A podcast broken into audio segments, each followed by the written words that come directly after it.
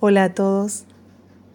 En esta mañana de martes quiero compartirles, seguir con el estudio de que somos templo de Dios, apartados del mal. Y siendo nuestro cuerpo templo de Yahweh, cuánto nos anima Dios a respetarlo con firmeza, con audacia, con decisión Debemos sacar todo lo que atente en su contra, todo lo que Yahweh detesta. En 1 Corintios 3 dice la escritura, ¿no saben que son templo de Yahweh y que el Espíritu de Yahweh mora en ustedes? Si alguno destruyera el templo de Yahweh, Yahweh le destruirá a él porque su templo, el cual ustedes son, apartado es. Sabemos que Yahweh creó al hombre a su imagen y semejanza y fue con un propósito, que el ser humano fuera templo del Espíritu de Santidad.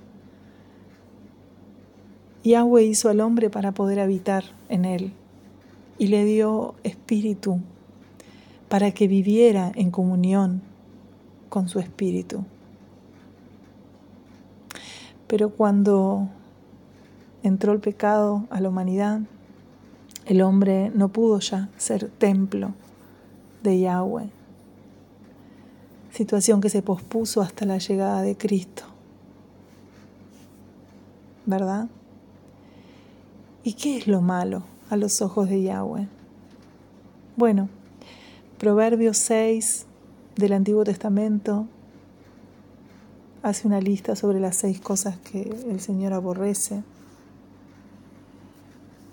Gálatas 5, Romanos 1, las primeras del Nuevo Testamento. Segunda de Timoteo 3, Apocalipsis 21. Nos dan listas de, de pecados, ¿verdad? Que de, de las cosas que Dios, el Padre, aborrece. Y me llamó mucho la atención meditar en esto. Mientras las primeras, Gálatas y Romanos, se centran en pecados de inmoralidad, pecados sexuales, las últimas, y me llamó poderosamente la atención Segunda de Timoteo, la lista de Segunda de Timoteo y la lista de Apocalipsis tiene un distinto orden de pecados. Siendo primeros el pecado del egoísmo, la cobardía y la incredulidad. Y acá me hizo un clic, ¿no? Meditar en esto. ¿Será que estos pecados, egoísmo, cobardía, incredulidad, son los que dolerán más a Dios en estos últimos tiempos?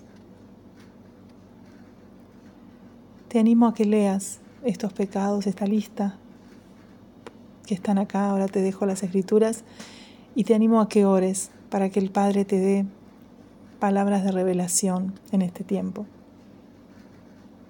Que tengas un hermoso día.